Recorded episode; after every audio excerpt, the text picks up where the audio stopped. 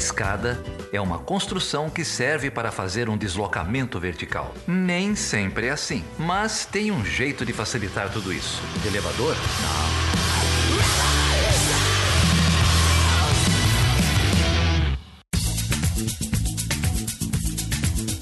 Seja bem-vindo e seja bem-vinda a mais uma edição do Chutando a Escada. Meu nome é Felipe Mendonça. E eu sou o Geraldo Zaran. E aí, Geraldo, cara, como que você tá? Você tá bem? Bem, Carol, cara. Pedro. Tudo bem. Tiradentes, né? Morreu enforcado, não foi isso? Foi, foi. É, não dá ideia, não. Deixa é, pra lá. Pois é, deixa pra lá. Ah, ainda tu- bem que as instituições estão funcionando muito bem. Então, você viu esse gerador de nota de repúdio? Isso é maravilhoso, né? Vamos, vamos bolar uma nota de repúdio aqui, ô, ô, Geraldo. Eu- eu- qual, qual vai ser o tema da nossa nota?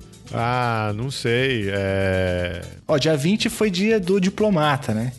É, a gente podia fazer alguma coisa nesse sentido aí, talvez o fato de E- ter um péssimo diplomata na condução do Ministério das Relações Exteriores mereceria uma nota de repúdio e que certamente daria resultados. Certamente, como todas as outras, né? Como todas as outras. E agora que a gente tem um gerador automático, fica Isso. ainda muito mais fácil é, de Isso. fazer a Se você revolução. tiver um bom tema de uma nota de repúdio, você pode escrever lá no Twitter do Chutando a Escada, mandar um e-mail aqui pra gente, perguntas arroba chutando a escada, a gente pode ler a sua nota. Se você quiser ler, mandar um áudio pra gente, a gente pode pôr no ar também. É, Então, fique à ótimo. vontade aí. Ótima ideia. E já que a gente tá falando de interação com ouvintes, é... pô, Geraldo, aconteceu uma coisa bem legal essa semana. Fala aí. É, então, no último programa que a gente publicou aqui semana passada, a gente avisou os, os nossos apoiadores que é, a gente já está colhendo relatos, está conversando com a galera.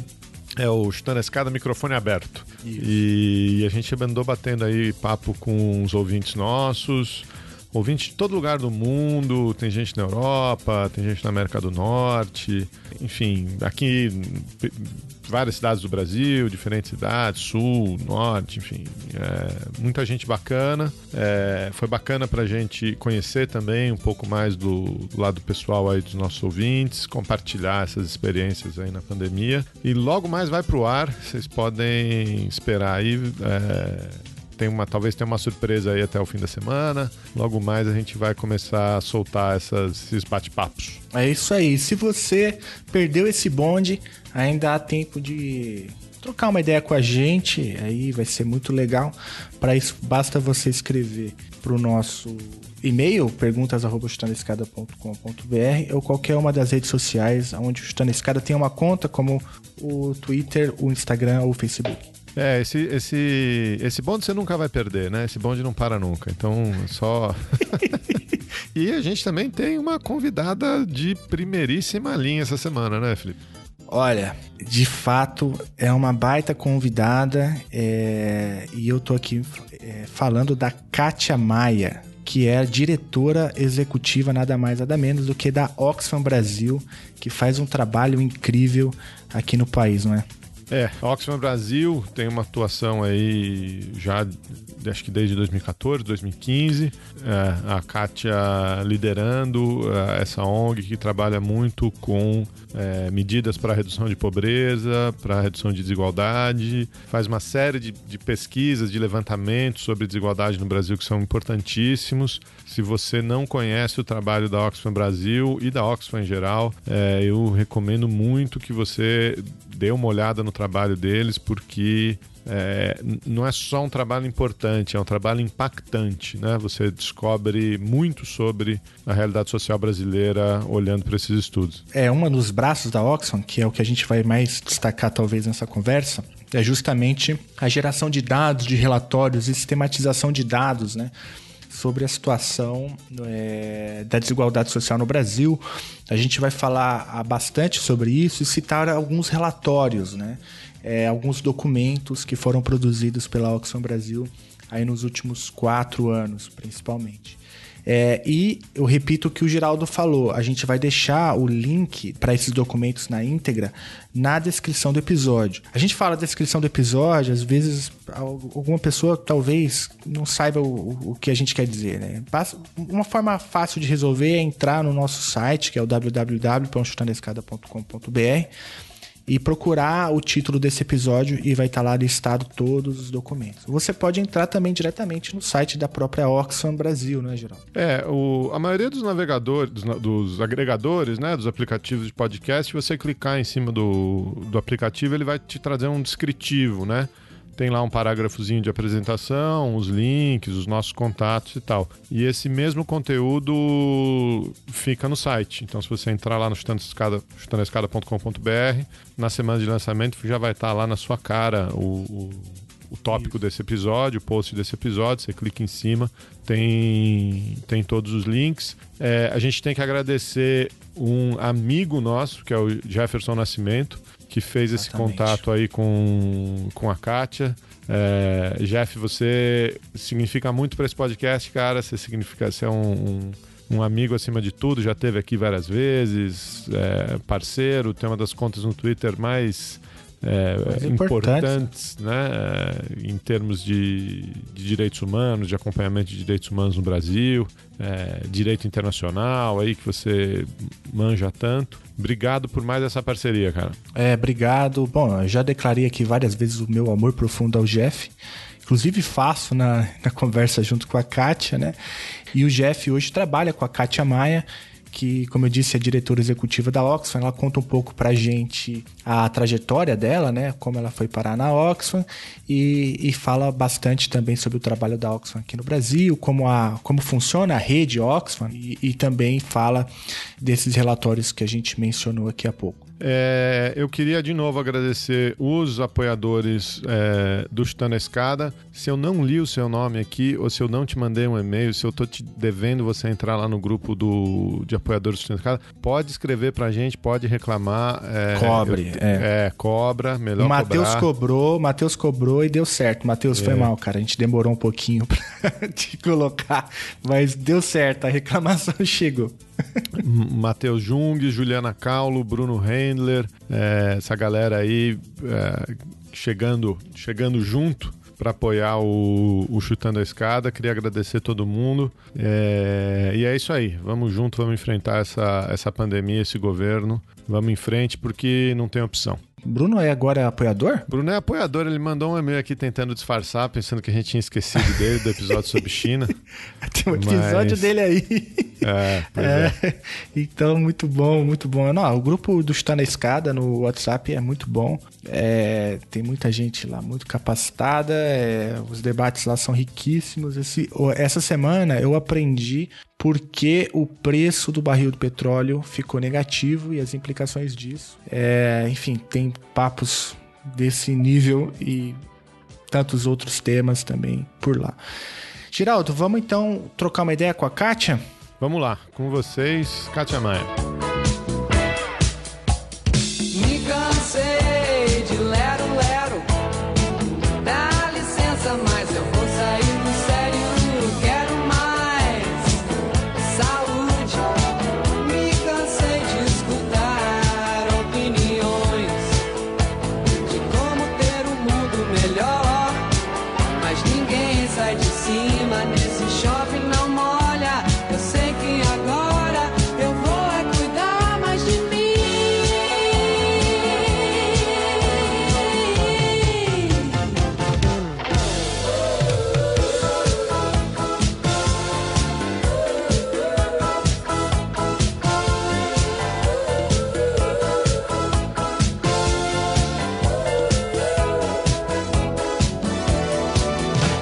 Felipe, a gente tem o prazer de receber aqui a Kátia Maia, que é diretora executiva da Oxfam Brasil, é uma ONG internacional com sede aqui no Brasil, trabalha muito com os temas de pobreza, desigualdade, é, e é uma grande alegria né, nessa conjuntura que nos dá poucas alegrias, né? É, mas é uma grande alegria poder receber você aqui, Kátia. Boa noite, muito, muito prazer, né? A gente conheceu há, há pouco tempo. É, mas é Muito legal ter você aqui para Pra, pra, você está dizendo aqui que é MONG brasileira? É brasileira. Hum. Que faz parte de uma rede internacional, mas a gente é uma organização brasileira, com conselho brasileiro, tudo brasileiro. Ah, tá vendo? Então a Oxfam, ela é organizada. A rede Oxfam, tem uhum. a Oxfam, que é uma tem rede internacional, uhum. e nós somos uma afiliada dessa rede. São várias, existem 20 afiliadas de diferentes países. Nós somos uma dessas 20 uhum. e juntos juntas estamos presentes em 90 países. Entendi. É, é, funciona como uma, como uma confederação, é isso? Como se fosse isso, como é uma confederação. confederação. É uma hum. confederação. É, esses modelos de, de, gestão, de governança de, de organizações não governamentais são interessantes, né? É, acho que a Cruz Vermelha funciona também como uma, como uma confederação. E aí vocês têm independência na, na sede, na, na Oxfam Brasil, é isso? Sim, a gente é independente, mas a gente compartilha a estratégia global, a gente contribui é, para a estratégia global, mas a gente tem independência de definir nossos planos, nossos orçamentos e tudo. É muito interessante, Kátia, a, a, já, já começando então falando sobre a própria rede né, e, a, e a Oxfam Brasil. É, é, o, que, o que, que Fala um pouco para a gente, assim, para os nossos ouvintes. Então, o que que é, qual que é o objetivo da rede? Né? Você disse aí que é uma rede que está em vários países do mundo. É, e, e, e, qual, qual que é o grande objetivo da Oxfam? Assim, para depois a gente falar um pouco sobre o trabalho que você desenvolve aqui. Se você pudesse apresentar um pouco a Oxfam para gente? Tudo bem. Olha, a Oxfam, a primeira Oxfam, ela surgiu é, na época da Segunda Guerra Mundial. E ela foi criada na, na Grã-Bretanha, na Inglaterra, né? E naquele momento ela foi criada para fazer uma ajuda humanitária de distribuição de alimentos para países, para pessoas em países da Europa que estavam impactados com a, pela Segunda Guerra. Então ela começa como uma organização humanitária há mais de 70 anos. É, e ela vai desenvolvendo e começa a fazer ajuda humanitária fora da Europa, é, começa a fazer ajuda humanitária na, na Índia, na África, na América Latina, e ela vem pro, começa a fazer trabalhos aqui, aqui no Brasil também. É, a Oxfam, como uma organização inglesa, apoiou é, a Irmã Dulce, a, apoiou vários projetos sociais naquela época, lá nos anos 60 é, e 70, né? Depois disso, foram, foram surgindo outras Oxfams, ou Oxfams criadas em outros países, ou outras organizações que começaram a fazer parte de uma rede, de uma confederação chamada Oxfam. É, o objetivo, ele começa com esse objetivo é, do humanitário, de aliviar o sofrimento das pessoas, e aí vai sendo acrescentada a luta contra a pobreza né? Então, os esforços de diferentes ações em diferentes pa países para eliminar a pobreza no mundo, contribuir para eliminar a pobreza no mundo, a, e chega até o ponto que nós estamos hoje com uma agenda muito forte, que é aliviar o sofrimento, é, é eliminar a pobreza e é reduzir as desigualdades. Então, a organização ela cresce, ela vai tendo mais afiliadas, ela vai tendo uma agenda politicamente mais forte e além de trabalhar com essa ajuda emergencial, a Oxfam trabalha também com campanhas globais e com é, o que a gente chama de projeto de longo, de longo prazo, que é tipo assim, os programas que a gente apoia em diferentes países, que são programas com organizações locais, é, com comunidades, para buscar sempre atender a esses objetivos de redução é, de enfrentamento da pobreza e redução das desigualdades. E, e fala um pouquinho é, de você, Kátia. Como é que foi essa sua, essa sua trajetória é, até chegar é, a, a, até chegar a liderar a Oxfam Brasil, né? Ai, olha, eu já tenho bastante tempo de estrada, hein?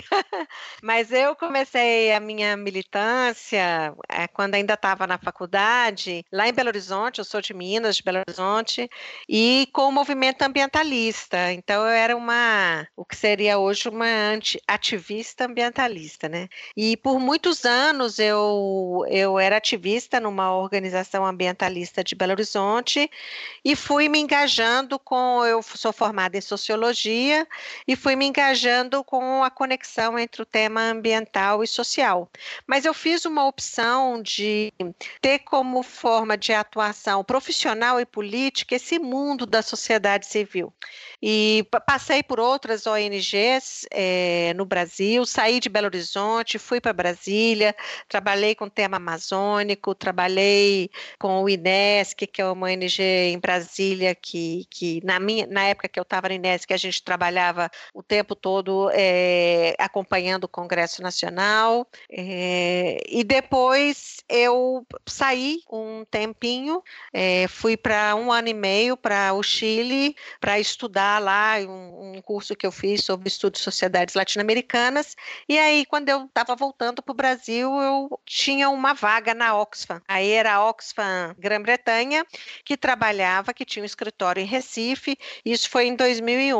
E eu entrei lá para trabalhar com o tema de comunicação, campanhas e, e assessoria mais de influência. Montamos um escritório da Oxfam em Brasília, que era um escritório que cuidava de campanha e o chamado advocacy, que é incidência, influência, e eu liderava esse escritório e ali eu fiquei por quase 10 anos. É, eu então saí do Brasil, ainda pela Oxfam é, globalmente, aí já como confederação Oxfam Internacional, fiquei um tempo em Genebra e um tempo em Oxford, liderando uma campanha global sobre o tema de comida, justiça, gênero, mudança climática. Aí eu deixei a, a confederação federação e quando eles decidiram criar uma apoiar a criação de uma ONG brasileira que seria uma afiliada da rede, a Oxfam Brasil, eu me candidatei ao posto. Isso foi em 2014 e fui selecionada. Então, em março de 2015, eu assumi a direção executiva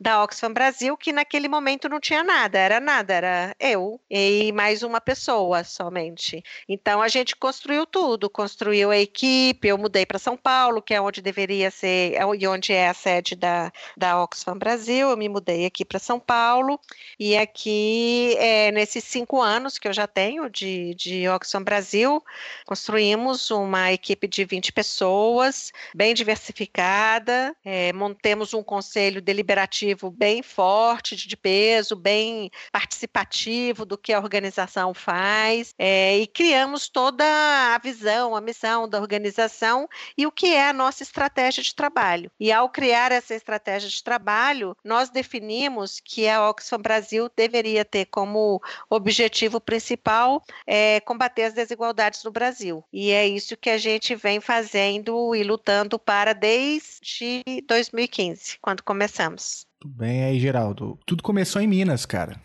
Eu sou, eu sou um mineiro convertido, Kátia, Eu quero então. te dizer que Minas é um lugar muito especial.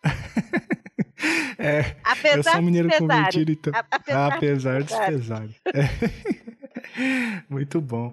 Ô, ô Kátia, e a Oxfam, então, começa a sua atuação, pelo que eu entendi, em 2015, né? Que é quando vocês começam a, a trabalhar é, já com, especificamente nesse escritório, com o Braço Brasil, né, com a ONG brasileira, e, e você disse que uma das dos temas, acho que principais da Oxfam Brasil é justamente a questão da desigualdade social, é, e, e, desde então vocês vêm publicando alguns relatórios, né, que é, o relatório do ano passado, se eu não me engano, né, a distância que nos une, é um, é um relatório é, muito detalhado, com vários dados. É, e antes de entrar nos dados, assim, eu queria perguntar um pouco é, sobre como que vocês trabalham, então, com a desigualdade, como que vocês levantam os dados, como que vocês organizam essa pesquisa, porque é uma pesquisa que é, teve um impacto grande, enfim, deveria ter um impacto ainda maior, porque os números são estarrecedores, como a gente vai ouvir já já mas eu queria entender um pouco então a dinâmica do trabalho, como que vocês é, atacam esse tema que você acabou de dizer que é considerado o, o principal aí, tema de trabalho da Oxfam Brasil? No caso, a gente tem diferentes estratégias de atuação. Essa parte de pesquisa e de relatórios é um ponto forte nosso, né? Hum. Então, a gente, o, o, a distância que nos une, a gente lançou em 2017. Hum. Foi o primeiro relatório nosso, é um relatório focado, é um retrato das desigualdades brasileiras. Então, a gente fez esse primeiro em 2017. Em 2018, a gente fez outro, que é o País estagnado. Hum. O ano passado a gente pulou o ano, mas a gente vai fazer um novo agora em 2020. A gente está fazendo ajustes é, no foco do relatório em função é, do Covid-19, né? Uhum. E a gente também faz coisas tipo, a gente tem uma, a gente tem feito uma parceria com o Instituto Datafolha. A gente lançou em 2017 a primeira pesquisa Oxfam Brasil Datafolha, que é o que o brasileiro pensa das desigualdades para a gente ver um pouco a percepção é, da sociedade brasileira. A gente é, lançou o segundo é, em abril do ano passado e, e, e, são dados bem interessantes assim que a gente não esperava de ver de como a população percebe esse tema das desigualdades e faremos outro com Datafolha ainda esse ano. Então a gente tem essa coisa forte de fazer pesquisa, mas é diferente da pesquisa acadêmica. Claro que a uhum. gente preocupa com os dados, com o rigor né, das informações que a gente está colocando, mas a gente também é, tenta trazer esses dados para o cotidiano das pessoas, é, uma linguagem que as pessoas possam se identificar, não que é uma linguagem assim super simples, como se as pessoas não tivessem condições de entender. Eu acho que às vezes o que é mais difícil para as pessoas entenderem é, desse, desse mundo mais técnico acadêmico é quando a, a, o, esse mundo técnico acadêmico não consegue conectar a sua produção com a realidade das pessoas, né? Então a gente faz esse esforço bem grande de, de trabalhar isso. É, e a gente tem também é, é, algumas áreas com programas que são mais direto com mais conectados diretamente com realidades. Por exemplo, a gente tem uma área de trabalho que trata das, das desigualdades nas cidades, conectado com o tema de juventudes, gênero e raça.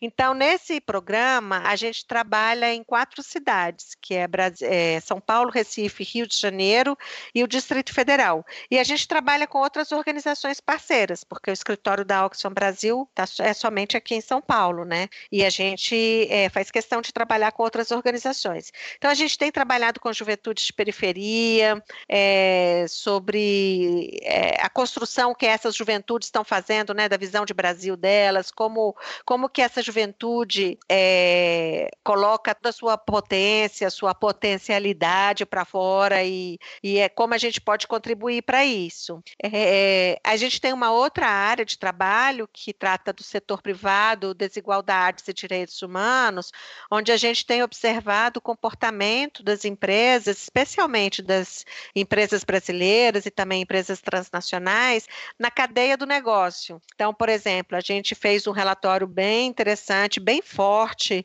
sobre a produção de frutas no Brasil. A gente lançou no ano passado é, frutas doces, vida Vidas Amargas, a gente fez vídeo, fez documentário mostrando a situação de muitos trabalhadores de frutas é, rurais na, na área lá do, do, do, na área de maior produção de frutas no Nordeste brasileiro. Então a gente tem essa, essa a gente quer mostrar, bom, a fruta chega lá no supermercado, mas como é que ela, quem estava na cadeia, especialmente quem estava na outra ponta da cadeia produzindo aquilo ali, quais são as condições quanto ganha quem está ali naquela ponta e como é quando a fruta chega e quem fica com maior ganho né, do valor da fruta. A gente tem números que mostram que, por exemplo, os supermercados hoje é, são os que mais acumulam, né, tem um ganho maior na cadeia do negócio da fruta, por exemplo. Então, a gente tem essa, esse trabalho e a gente tem a área de justiça social e econômica, que é a área mais dedicada aos estudos mesmo, às pesquisas e tudo isso, né? Uhum. Então, então isso é um pouco, são, é uma diversidade de formas de atuação. A gente procura dar muita visibilidade para as questões que a gente está debatendo, né? É, os relatórios são uma forma de realmente contribuir com o debate, conseguir espaço na mídia para a gente colocar diferentes opiniões é, e também pressionar para a gente tentar tentar mudar a realidade que a gente tem aqui no Brasil. É, esse pesquisa Nós e as Desigualdades, eu estou olhando aqui a de 2019, né? É, eu não tinha ainda folheado, mas tem, enfim, muitos dados muito interessantes, né? É, aqui, só para o ouvinte ter uma ideia, é, eu vou pegar aqui os que eu selecionei, mas a gente vai deixar depois o relatório na íntegra para o link, né? Para o ouvinte fazer o download, ver. É, mas dois em cada três brasileiros elegem fé religiosa, estudar e ter acesso à saúde como as três principais prioridades para uma vida melhor. É, tem um, tem um, um, outro dado aqui que me chamou muita atenção que é 71% dos brasileiros e das brasileiras concordam que a justiça é mais dura com negros, né? É, e é, um outro tema que me é muito caro, que a gente sempre aborda aqui, é que 73% dos brasileiros defendem universalidade é, para atendimento em postos de saúde e hospitais. Ah, é, não era. É, claro, isso é importante também, mas é o que, é o que eu queria falar é isso: 75% apoiam a universidade do ensino público fundamental e médio, né? Que é muito interessante esse, esse mapeamento que vocês fizeram sobre a percepção do brasileiro sobre as desigualdades sociais. E, e eu, eu, eu achava que a, distorção seria maior, né? Mas pelo que os números mostram, é, a população brasileira tem um, uma boa ideia, né, de que o país é muito desigual, né? O que, o que, o que, que eu, tô, ou, eu falei uma bobagem?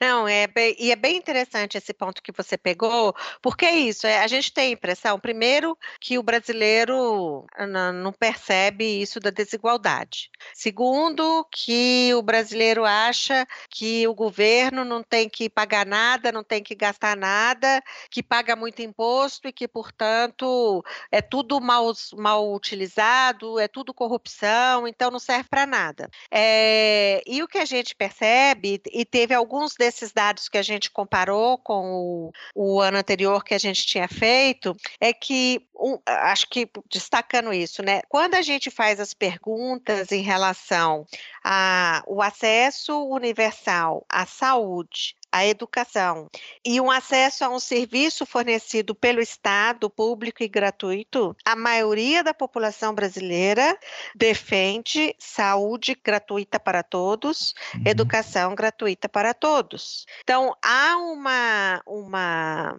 um entendimento da importância desse, desses direitos que a gente conseguiu garantir na nossa Constituição de 88, né? E tem outra coisa também que eu acho que é bem importante, quando a gente fala, toda vez que fala de imposto, de aumento de imposto, todo mundo reage, tem aquele impostômetro que fica ali contando quanto que você uhum. pagou em cada coisa que você comprou. Mas na realidade, quando você pergunta para as pessoas se elas acham que os super ricos deveriam pagar mais imposto e que esse recurso fosse usado para os gastos sociais, é uma maioria que é totalmente a favor de mais mais imposto para os super ricos. Porque tem uma discussão distorcida no Brasil, né? Todo mundo paga imposto, só que uns pagam mais que outros. Quem paga mais? Quem paga mais são os mais pobres que pagam mais, porque é o imposto sobre consumo, consumo. que é a base tributária brasileira. É, e aí a gente percebe que as pessoas têm esse entendimento de que, peraí, tem gente que poderia pagar mais. E, e tem um outro dado também que, para mim, é bem importante dessa pesquisa de opinião com Datafolha, que é a questão racial e de gênero. Uhum. Se você perguntar para uma pessoa, a gente não fez essa pergunta, mas tenta no seu cotidiano, assim, com quem, ah, o Brasil é um país racista? Não, que isso, aqui tudo se mistura, ao carnaval, a não sei o quê. Mas, na verdade, o nosso país é extremamente racista, e as pessoas percebem esse racismo. Então, quando a gente pergunta sobre, é, entre um, um, preto e o branco, né, quem, a, a diferença diferença no tratamento. Então, as respostas são: mais de 70% da população que o preto vai ter um tratamento diferenciado negativamente na justiça, pela polícia, no mercado de trabalho e, no, e na educação. Então, a, todo mundo é, se dá conta de que ser preto no Brasil, ser negro ou negra no Brasil, faz com que você não tenha os mesmos direitos, na realidade, que a outra, que a parte branca da população, né? É muito interessante isso de percepção. E a gente está muito animado com a pesquisa, porque a gente quer entender também o que, que o Covid-19 traz de impacto para essa reflexão mesmo, né?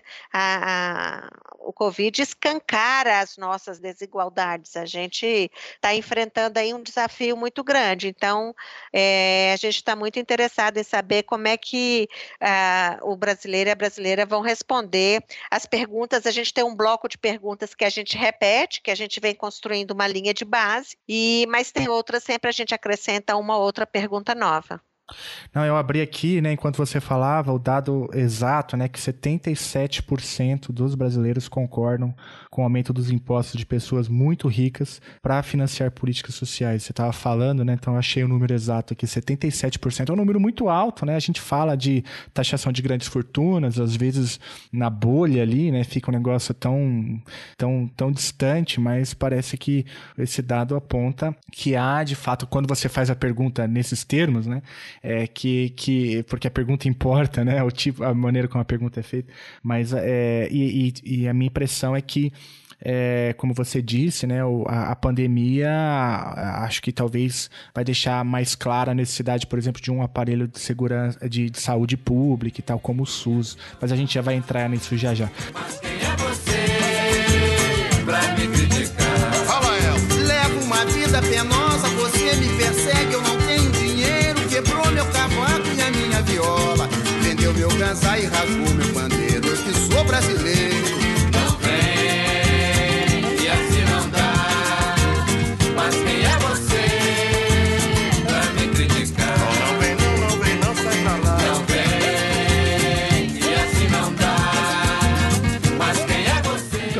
É, eu queria fazer uma pergunta sobre esse vamos chamar assim, a, a, trajetória dessa discussão sobre, sobre desigualdade, né? É, que é alguma coisa que os, os movimentos é, de combate à pobreza, ativistas, vêm levantando já é, há décadas, né? Manutenção de direitos, enfim, em, em, é, tanto em desigualdade de, de, gênero, desigualdade racial, desigualdade econômica, mas é, eu tenho a percepção, enfim, eu tenho, olhando esse tema, né, mais macro, me parece que é, nos últimos anos, últimos cinco, talvez um pouco mais, é, esse tema tem ganhado alguma proeminência, é, não só por esses grupos que, que sempre carregaram essa bandeira, mas é, parece que ele está, o tema da desigualdade está se espalhando pelo senso comum entre economistas, uma elite intelectual, alguns, alguns governos, né? A gente lembra, uh, por exemplo, do, do livro do Thomas Piketty, que foi lançado é, há alguns anos atrás e, e, e fez um, um, um, certo estardalhaço, né? É, é, mas que levantava ali com dados coisas que é, várias pessoas, vários é, acadêmicos, pesquisadores, ativistas já vinham levantando faz tempo, né, sobre é, a, a, maneira como o, o, nosso sistema econômico é, acirra desigualdades ao invés de, é, de, de, trabalhar na, na, na convergência, na, diminu na diminuição de, de, desigualdades econômicas. Né? você tem essa, essa percepção e, eu queria, eh, assim, você que está na, na, linha de frente, né? É, percebe isso também? Acha que esse tema está tá ficando mais. está é, vindo mais para o senso comum, uma discussão sobre é, direitos básicos, sobre renda básica? Como que, que, você tem percebido a evolução desse tema, não só na Oxford, né, mas acho que na sociedade brasileira e, e, e mundial nesses últimos anos? É, eu concordo plenamente com você de que é, essa não é uma discussão nova, né? Não é que a desigualdade surgiu agora, é, mas, o que, mas o que vem acontecendo é exatamente isso: é que a, o fosso, né? Essa, essa distância, ela vem ficando, ela vem ficando muito maior. O mundo nunca produziu tanta riqueza e nunca teve tanta desigualdade como tem agora. E, e eu creio que isso está impactando para diversos setores. Tá sai, saiu da bolha, já, já saiu da bolha, né? Nós temos hoje um Fórum Econômico Mundial que todo ano o tema da desigualdade está na agenda. É um dos, a gente globalmente, né? A rede Oxfam lança anualmente um relatório é, sobre o estado da desigualdade no mundo e com um foco específico e um tema em Davos, né? Na, durante o Fórum Econômico Mundial lá na Suíça em janeiro. E desde quando a gente lançou o primeiro, é, tem um interesse muito grande. O próprio Fórum Econômico Mundial produz relatórios sobre desigualdade. A questão da importância da redução das desigualdades já faz parte do discurso é, de instituições como o Banco Mundial e Fundo Monetário Internacional. É, economistas mais conservadores e liberais já reconhecem que chegamos a um tal nível de desigualdade que isso já está fazendo mal ao sistema, e, e eu creio que depois, né, quando a gente for falar da, da pandemia, é, isso também se fica explícito, né? Ou seja, a, a, é, é, tão grande a desigualdade, aí eu vou falar um, um número, nesse relatório que a gente lançou em janeiro, esse global, a gente usou os dados de 2019 e assim, você tem 2.150, 153, se não me engano, 2.153 bilionários no mundo, ou seja, pessoas que têm é, uma riqueza acima de um bilhão de dólares, né? Então você tem 2.153 bilionários que têm a mesma riqueza que 4 bilhões e 600 milhões de pessoas. Ou seja, se isso não é uma luz vermelha no sentido de que está tudo errado, é, prepara que o avião vai cair e o piloto sumiu, é, é o piloto sumiu, entendeu? O que, que é que aconteceu?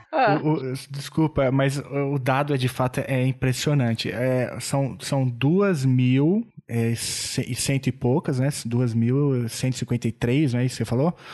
É, cabeças, pessoas físicas, né? É, com, com uma riqueza maior do que mais da metade da população mais pobre do mundo. É, a gente está falando de mais de 50% das.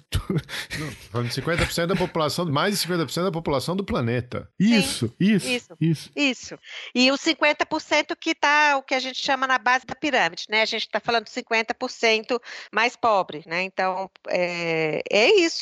É 2 mil versus 4 bilhões e 600 milhões. Então, tá errado. Não, não tem como se sustentar. Eu acho que a adoção é, de instituições é, como essas, né, Fórum Econômico Mundial, Banco Mundial, FMI, etc., é, a, a, o fato de que é, há uma maior, um pensamento maior sobre precisamos reduzir as desigualdades é porque eles analisam que isso é insustentável, que isso vai explodir de alguma forma, né?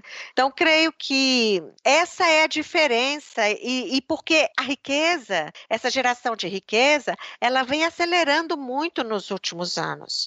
A quantidade, toda essa parte do mundo dos lucros, dividendos, dos paraísos fiscais, tudo isso vem acelerando muito. É, as empresas que cada hora põem a série no lugar para ver aonde paga menos imposto, e isso vem prejudicando os estados não é só a população, é que toda essa concentração de riqueza e essa busca por mais, ganhar mais em cima do mais que já existe, né, eh, faz com que os estados deixem de ter os recursos para cuidar da, sua, da maioria da sua população. E, muita, e muito dessas riquezas, é, claro, tem a, a questão das heranças é, uma, é um tema importante, né, tem uma, uma coisa muito forte das heranças e por isso toda uma discussão da importância de se taxar grandes fortunas e grandes heranças é, de uma forma muito mais assertiva. Existem países que fazem isso no mundo, Estados Unidos faz, a Inglaterra faz, outros países da Europa, da Europa fazem, mas não é só a questão da herança, são os benefícios que muitas dessas empresas que acabam gerando os ricos têm é, do poder público, né? Então são privilégios, são privilégios históricos ou são privilégios que foram conquistados recentemente, são privilégios porque você nasceu branco e não nasceu preto, ou porque você é homem ou porque você é mulher. Muitos desses privilégios construídos em cima da discriminação do outro, né? Ou da, do menos acesso acesso a direitos do outro. É por isso que é, é realmente assim é, é um fator muito forte o ponto em que a gente chegou das desigualdades e, e teve uma coisa que aconteceu bem interessante em, em Davos, que houve um, um grupo de milionários e bilionários liderado por uma das herdeiras da Disney, é, ela fez, eles fizeram uma carta assinada somente por milionários e bilionários, dirigida a outros milionários e bilionários, uma carta aberta que eles divulgaram em Davos, dizendo o seguinte: não podemos mais continuar ganhando tanto. Isso é insustentável. Precisamos pagar muito mais imposto do que o que pagamos. O que você quer continuar sendo como milionário? Você quer ser um milionário às custas? Né, de uma maioria que não tem acesso, ou você quer um, ser um milionário, talvez menor, mas um milionário que, que, que vê um bem-estar maior coletivo, né? É bem interessante essa iniciativa, porque eles conversando entre eles, não é mesmo? Uhum. Então isso mostra para nós, não é que tá todo mundo ficou bonzinho, santo e não, não é. Vamos distribuir nossas coisas, não é disso que nós estamos falando. O que nós estamos falando e tem vários vários bilionários que falem, falam isso, que eles se sentem constrangidos de não receber uma cobrança de imposto adequado para a fortuna que tem. É, tem um dado nesse relatório agora de o global, né, esse de 2020, que é, acho que ilustra bem o que você está falando, né? Que, que diz assim que é, se o, o 1% da pirâmide, né, o do topo da pirâmide, 1% mais rico da pirâmide, pagasse apenas 0,5% a mais de imposto, né, o imposto extra, é, nos próximos 10 anos, é, isso seria suficiente para gerar 117 milhões de empregos. 0,5%, isso no mundo. É, esses dados é, do mundo, né? Então é um negócio assim, 0,5% do topo ali, de um, do 1% do topo, é, em 10 anos geraria 117 milhões, né? Por, por isso que é, é, importante falar sobre taxação de grandes fortunas, né? É importante falar de desigualdade. É, e e é estarrecedor esse dado que você está trazendo. Os próprios bilionários pedindo para serem cobrados. É tem uma inversão gigante, assim, né? É, é o que está acontecendo, né? O que significa que é grave, né? Não é Ou seja, eles estão ah. se dando conta que é grave, porque o caminho, o caminho é violência, o caminho é explosão social, porque você não pode ter uma acumulação tão grande e você ter milhões de pessoas sem nada. É inaceitável isso com todo o discurso da democracia, dos direitos, etc. É insustentável. Chega uma hora que o ser humano não vai, não vai dar conta. E quando você tem uma crise como a que a gente está enfrentando agora, aí isso vem à tona de uma forma impressionante. Uhum, uhum. Tem outro dado aqui, Kátia, que eu, eu tô, tô me deparando com ele aqui agora. Ó, ó, preste atenção, ouvinte. Os 22 homens mais ricos do mundo têm mais renda do, do que todas as mulheres africanas, de todo o continente africano juntas. É, 22 para todas as mulheres do continente. 22 homens contra todas as mulheres do continente africano. É um negócio. É, é são mais ou menos 600, 600 milhões de mulheres na África, no continente africano. É, é, é estarrecedor, né? E são 22 homens. Uhum, uhum. E haja mérito, né, para esses 22 homens conseguirem acumular tanta riqueza, né? Porque Ah, é muito conversa- mérito. Onde que põe tanto mérito, Kátia? É, A conversa do mérito é ótima. A conversa do mérito é, é muito divertida. Porque, para não dizer que é dramática, né? Porque você reduz tudo ao cara ter vontade de trabalhar, ele não é preguiçoso, ser preguiçoso ou não ser preguiçoso, a não ter lutado por conta própria. Veja aquele sapateiro engraxate que ficou rico. Aí você sai contando, né? Um, dois, três, quatro, cinco, seis, que isso aconteceu na vida. Não existe mérito quando você não coloca as pessoas no mesmo ponto de partida e com a mes na mesma altura ali, com a mesma base. E se você não tem as pessoas partindo do mesmo lugar, com a mesma base, isso não é mérito. Isso é discriminação, isso é injustiça e isso é falta de dignidade, assim, de, de, de- de permitir a dignidade dos de- demais seres humanos. Então, a- a- o discurso do mérito no Brasil, ele, ele deve ser a última coisa que a gente vai tratar é o mérito, porque ah, tem tanta coisa para se fazer. É bem importante a gente mostrar os casos de sucesso, as histórias inspiradoras, tudo isso é importante. Mas, gente, pensa o que é a vida de um jovem de periferia. Tem jovens com quem a gente eh, trabalha, né? Tem histórias de jovens que dizem assim: bom, eu saio de casa de manhã e eu não sei se eu vou voltar, se eu vou estar vivo no final do dia. Que, que perspectiva você tem quando a sua vida ela está em risco o tempo todo? Agora a gente está todo mundo preocupado, né? Nossa, o Covid. Mas esse, esse estado de pânico, de medo, de preocupação é a vida cotidiana de milhões de brasileiros e brasileiras em territórios onde tem uma violência tremenda, onde tem uma insegurança, onde não tem o acesso ao básico, a água, saneamento, a moradia digna, educação, transporte, aquelas pessoas que levam duas horas no transporte, duas horas para chegar no local de trabalho, depois duas horas para voltar. Então, você dizer que tem mérito, que tudo é uma questão de mérito nessas condições, olha as escolas públicas. Ah, lembra das ocupações aqui em São Paulo dos estudantes secundaristas? Eu achei aquilo ali o máximo. Aquilo Uhum. para mim foi inspiração pura. E Uhum. quando eles começaram a abrir as escolas e viram aquela merenda toda sendo estragada porque não era distribuída, os materiais que não eram distribuídos, é quase assim, quase beira a maldade, né? Ou seja, acha que aquele ser humano vale tão pouco que você se recusa a dar para ele qualquer possibilidade.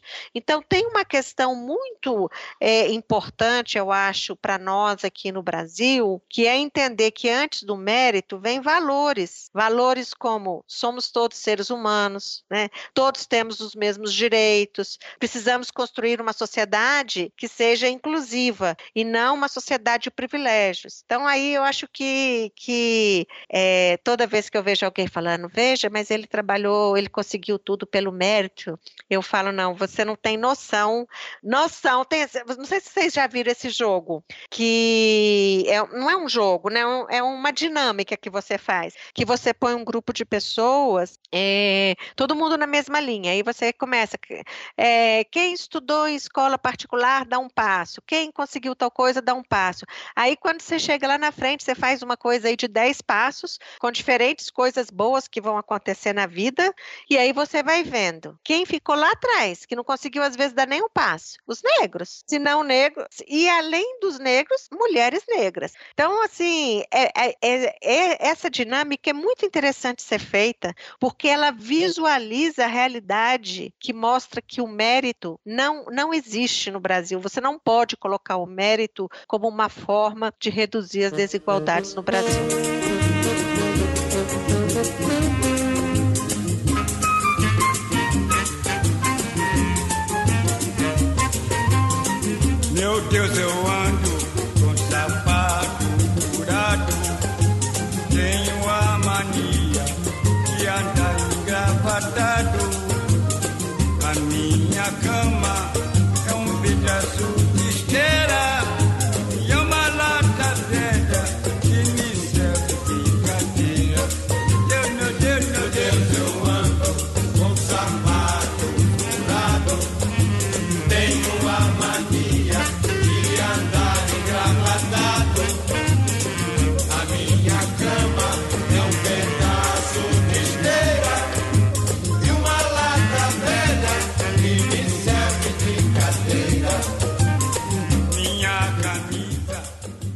Essa fala é muito interessante. Às vezes a gente faz esse tipo de dinâmica com, com crianças, é, quase que aleatoriamente, né? Você coloca, se tem uma pista de corrida ou, ou uma pista qualquer, você coloca ela em, elas em, em, diferentes lugares, né? Algumas começando mais na frente, outras mais atrás, outras mais na frente, outras mais atrás.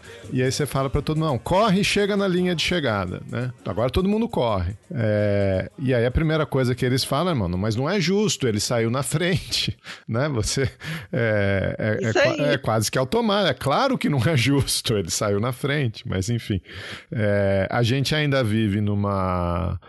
numa sociedade, né, Kátia, que algumas pessoas, do mesmo jeito que as pessoas acham que a tecnologia e o mercado vai é, miraculosamente solucionar a questão do aquecimento global, é, ainda também tem gente que acha que é, é só deixar o, o, mercado funcionar, a economia funcionar, que a questão da desigualdade vai se resolver, que a questão da desigualdade é positiva e não sei o quê.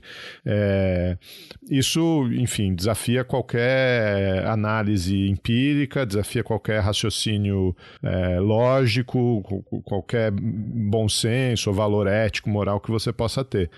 É, a gente precisa dessas políticas, você começou a entrar em algumas delas, né? Taxação de riquezas, acesso à educação, à saúde, segurança.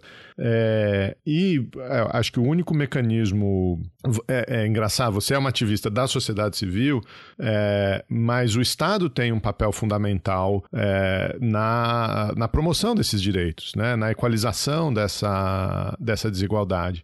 Então eu, eu, eu queria ouvir um pouco de você, é, um pouco sobre a trajetória brasileira.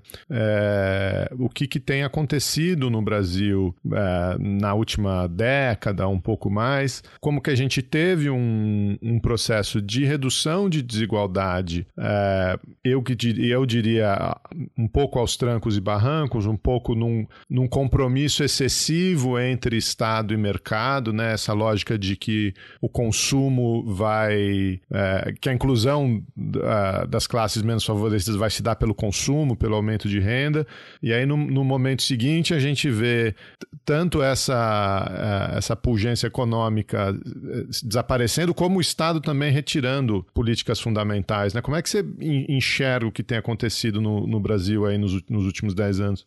É, talvez aí pensando duas décadas, né? É, é, é, é, seguramente houve nesse período, né? Vamos dizer aí até tipo 2014, eu acho que 2013, a, a gente, mas eu, eu diria as décadas um pouco mais para trás, né? É, entre saindo do governo Fernando Henrique, entrando no governo Lula, acho que a gente tem que dar nome às coisas, né? Então, tentando dar nome, é, foi muito importante o que foi feito no no governo Fernando Henrique em relação à, à questão da moeda, o plano real e, e a estabilização econômica que foi conquistada nesse período, a gente tem que reconhecer isso também, mas no governo Lula, é, a gente tem realmente uma redução da desigualdade de renda. Mas essa redução da desigualdade de renda, ela não se dá, ela, ela aumenta, né? Exatamente no que você falou, houve um aumento da base da pirâmide, é, de pessoas que foram incluídas no sistema, né? E através de diferentes políticas. O aumento do salário mínimo, o aumento real do salário mínimo foi muito importante, porque existem vários benefícios que são pagos em função do, do aumento real do salário mínimo. Os programas de transferência, os programas de transferência de renda, como Bolsa Família, que é um programa muito importante, que é reconhecido internacionalmente por todas as instituições possíveis e acadêmicos. Então, né, essa coisa de pescar, dar o peixe, ensinar a pescar, essa é outra conversa. Bolsa Família é um programa de de, transferência de renda para quem está numa situação miserável. É, ele é importante, ele tem seu papel. É, as outras políticas todas, né? Foi um período é, de muita inclusão. As políticas de cotas, o esforço das políticas, né, da secretaria que tinha da, das mulheres, né, da política racial. Então foi um momento em que você tinha é, uma confluência de políticas sociais e algumas econômicas que realmente criaram uma situação em que, em que houve uma diferença. Hoje você olha as universidades brasileiras, as universidades públicas, e o número de pessoas negras que estão nas universidades públicas é muito diferente do que há duas décadas atrás, né? Uhum, E isso claro. é um processo é, que veio a partir desse governo. Mas também é verdade que algumas das coisas que são as mais estruturantes, elas não foram feitas, né? Por Uhum. exemplo, você teve um- um- um- uma diminuição na desigualdade de renda, é, mas os ricos, em, em termos percentuais, mas em termos, em termos relativos, né? Mas em termos absolutos, os ricos, os super ricos ficaram mais ricos ainda. O sistema financeiro continuou intocável. O sistema financeiro é o único sistema que não tem crise com o sistema financeiro. Eles só ganham. É um negócio impressionante. Fecha o ano, balança é aquela fortuna, né? Então você tem aí setores e, e poderes é, que não foram mexidos. E, e para a gente realmente conseguir reduzir as desigualdades, é muito importante tocar nessas partes que são partes estruturantes é, dos nossos problemas aqui. Agora, é, depois de toda a crise política que aconteceu, já havia uma redução de alguns programas, iniciativas. Nós estamos em rota ladeira abaixo, infelizmente, porque a gente perdeu várias iniciativas boas, muito boas, com a questão racial, com a questão de gênero, a- as próprias iniciativas com os agricultores familiares, né? Eram eh, programas e, e recursos que eram dirigidos a uma parte da população que é sempre excluída.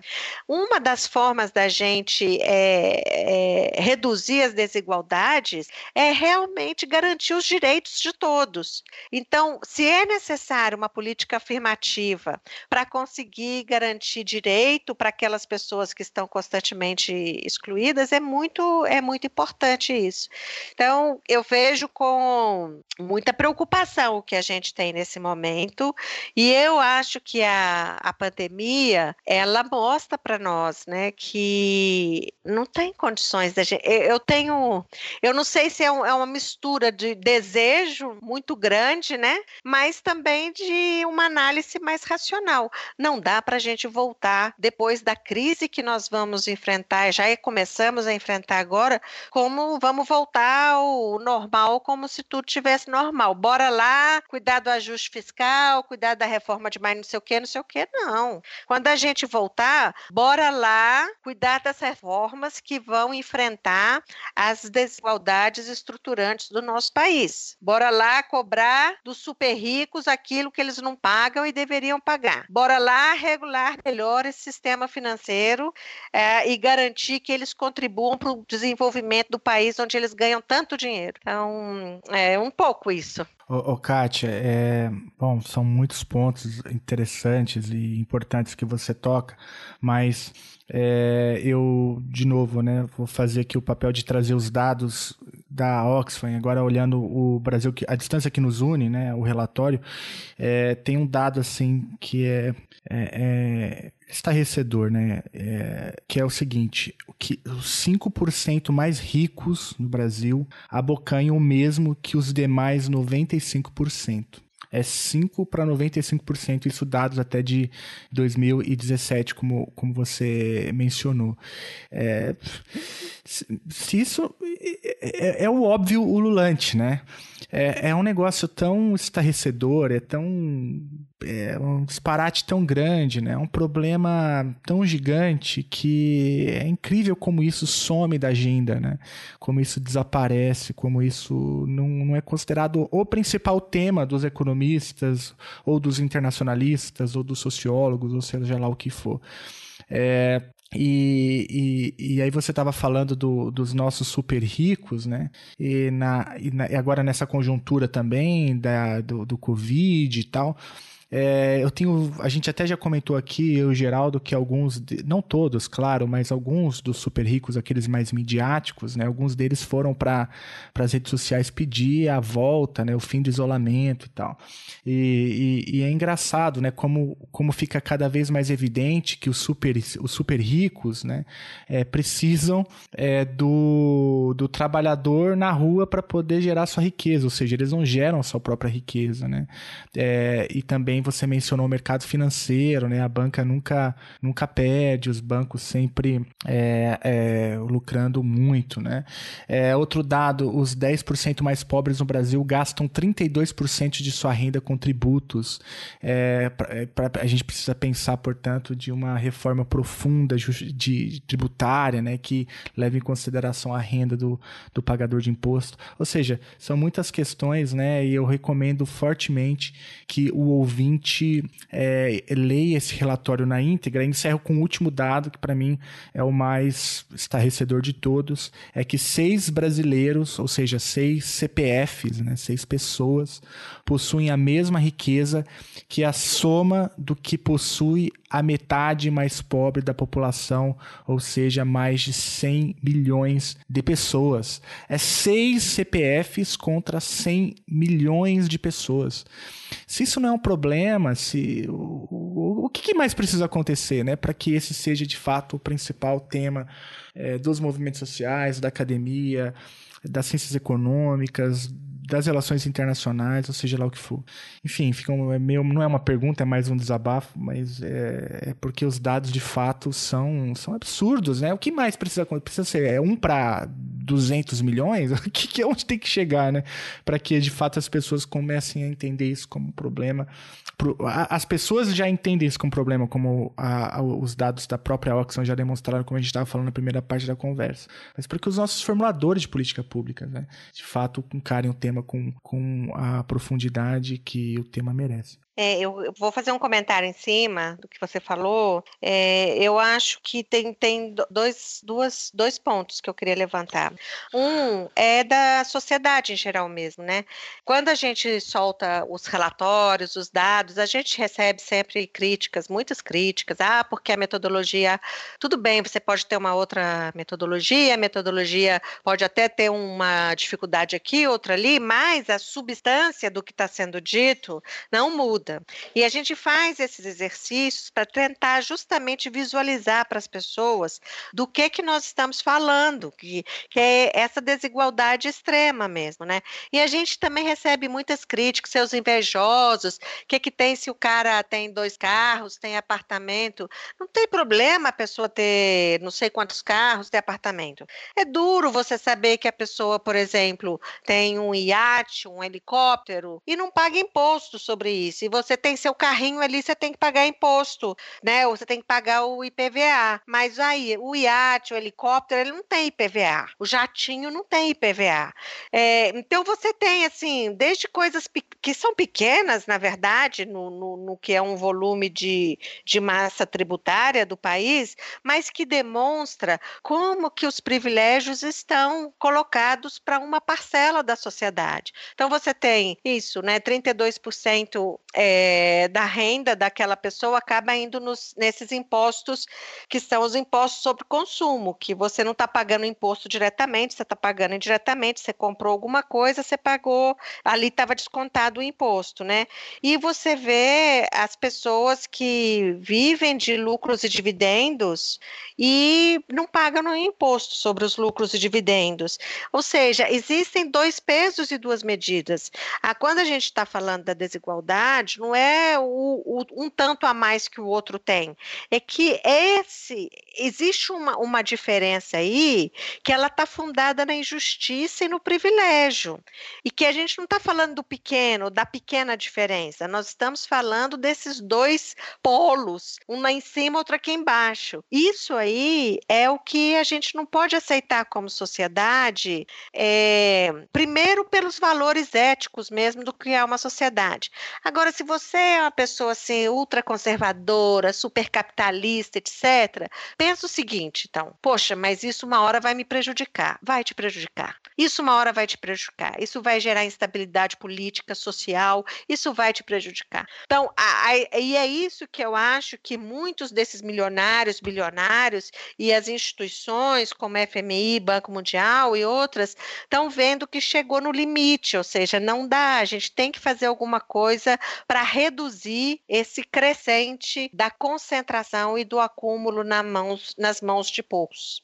É, eu, eu acho que um, um jeito de é, olhar para isso é que o, o, é o que você estava falando. O problema não é o indivíduo, o problema é quando você tem um sistema todo montado em cima disso, né? Quando você tem uma estrutura toda é, montada é, em cima disso. Então a gente não está falando do fulano que tem três, quatro carros ou do, do Beltrano que tem um iate. Não, a gente está falando do sistema. Né? O sistema levou a gente a essa situação extremamente é, desigual. E aí, é, se eu pudesse te fazer mais uma pergunta, é não, é, é, você mencionou isso, né? Está é, tá explícito, a gente está vendo na crise, na pandemia, é, a maneira como isso afeta é, as populações mais pobres. É, teve uma notícia, a gente, enfim, a gente lê notícias que é de virar o estômago, né?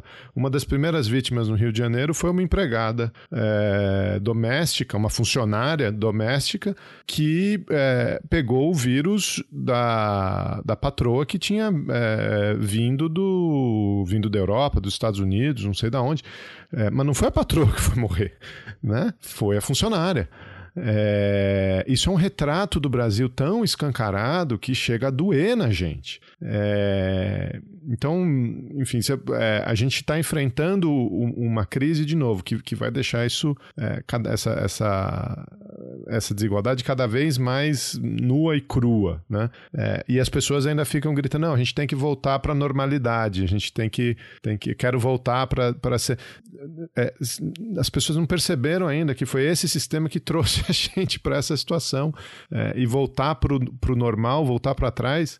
É, é, é, é, condenar ainda mais essas pessoas, né? É, então, se você pudesse explorar um pouco, Kátia, os impactos né, que a gente está vendo é, dessa situação econômica, da, da situação de desigualdade, dos, da retração das políticas sociais, é, o, que, que, o que, que a gente está olhando, né? Qual é esse cenário que a gente vai ter que, que enfrentar agora? Ô, ô, ô Kátia, aí já aproveitar que talvez seja a minha última oportunidade para trazer uma pimenta a mais da pergunta do, do Geraldo, né? que, que é trazer a conjuntura do Covid, né? Hoje, hoje já tem dados que mostram que a, na cidade de São Paulo a periferia já tem o maior número de né?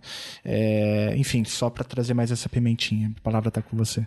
É, é, é, eu acho que quando as pessoas falam vamos voltar à normalidade, né, elas realmente não têm noção do que está acontecendo, porque mesmo que a gente supere agora, a gente superando, né, a COVID, o Covid-19 e vai que cria uma vacina, porque parece que o único jeito de superar realmente é com uma vacina, e isso não vai ser tão rápido, mas tudo bem, vamos lá, tudo vai dar certo, vamos superar o Covid-19, haverão outras, haverão outras outras pandemias, haverão outros desafios, como os que a gente nem tocou, os, os que virão ou os que já estão vindo das mudanças climáticas. Então, no mundo globalizado que a gente está, é, essa, essa, situação das, das desigualdades, e no, no caso do Brasil, onde você tem uma baixa proteção social, a proteção social não é robusta o suficiente, você tem uma situação como essa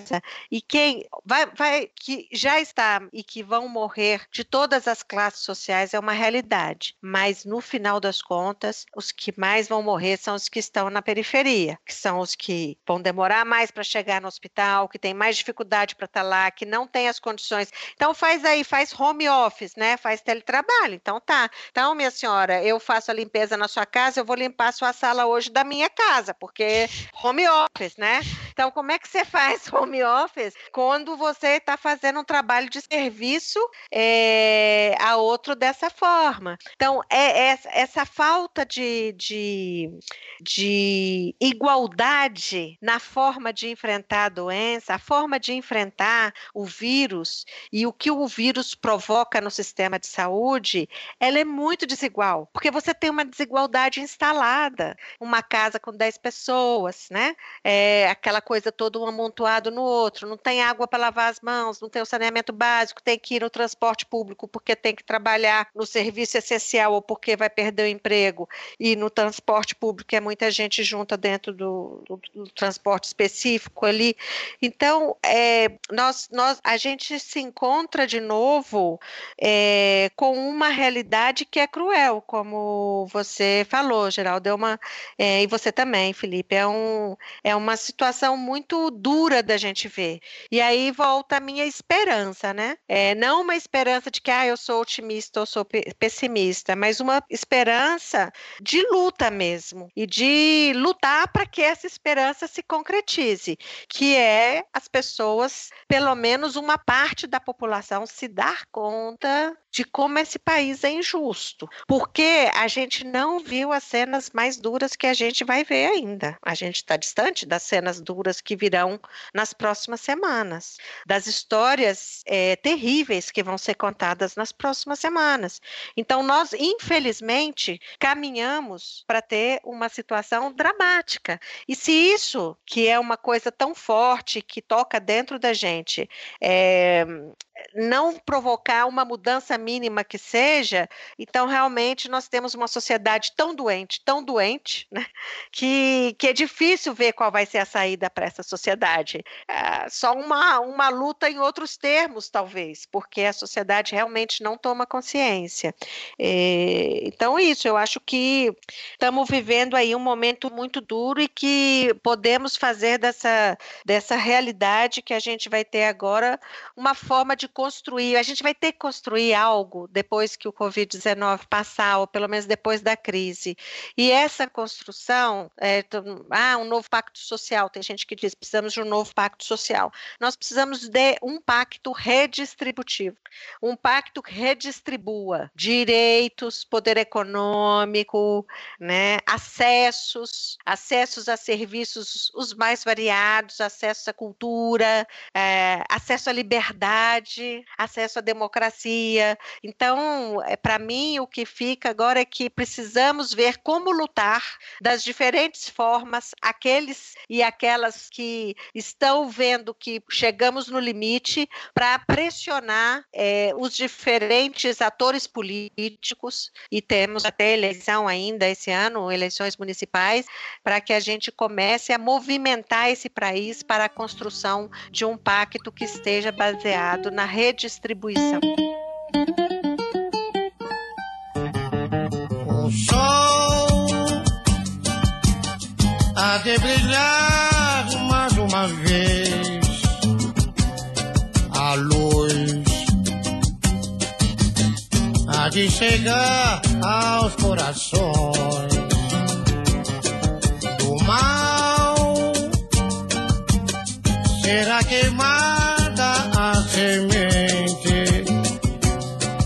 amor será eterno novamente. Primeiro, queria convidar as pessoas para realmente entrar no nosso site, nas nossas mídias sociais, ver o que a gente está fazendo, produzindo, tanto a Oxfam Brasil, mas a gente também traz e traduz os relatórios globais. Então, é um convite aí para o oxfam.org.br. E é, nesse contexto do Covid, a gente é, começou a fazer lives é, todas as quintas-feiras, às 11 da manhã, no YouTube, e às terças-feiras, às 11 da manhã, no Instagram. As live, lives do YouTube, a gente tem dois convidados, geralmente. A gente tenta misturar um pouco a visão acadêmica com o mundo real. Na próxima semana, a gente vai ter o Eduardo Moreira e a Flávia de Oliveira, da Globo News. E tem um monte de gente bacana vindo aí pela frente. E no Instagram também são pessoas super legais. Então, se vocês quiserem acompanhar o que a gente está produzindo, e fica de olho e estamos junto na luta. É, é isso aí. Kátia, muito obrigado é, pelo teu tempo, mas principalmente pelo teu trabalho à frente da Oxfam Brasil. É, vocês fazem um trabalho muito, muito importante e é uma inspiração para todos nós. E eu queria deixar aqui o nosso, o nosso espaço sempre aberto para divulgar qualquer coisa, para trazer é, pautas, enfim, quiser dialogar com, com a gente, a gente está sempre aqui disponível. E siga firme aí, muita saúde para vocês e conte com a gente. Obrigado. Ai, obrigada a vocês. Foi ótima essa conversa, sabe? É tão bom a gente sentir que não está sozinho, né? E nesse momento difícil, assim, então foi uma conversa bem bacana. Acho que vocês estão contribuindo muito para um debate mais amplo. É, então, super reconhecimento aí à iniciativa de vocês. Agradecer o convite para outras oportunidades. Assim que tivermos o relatório Datafolha, o nosso relatório nacional de desigualdades, queremos voltar para conversar com vocês vocês Muito de novo bem. sobre isso. E conte com a gente. Para quem puder, fique em casa. O amor.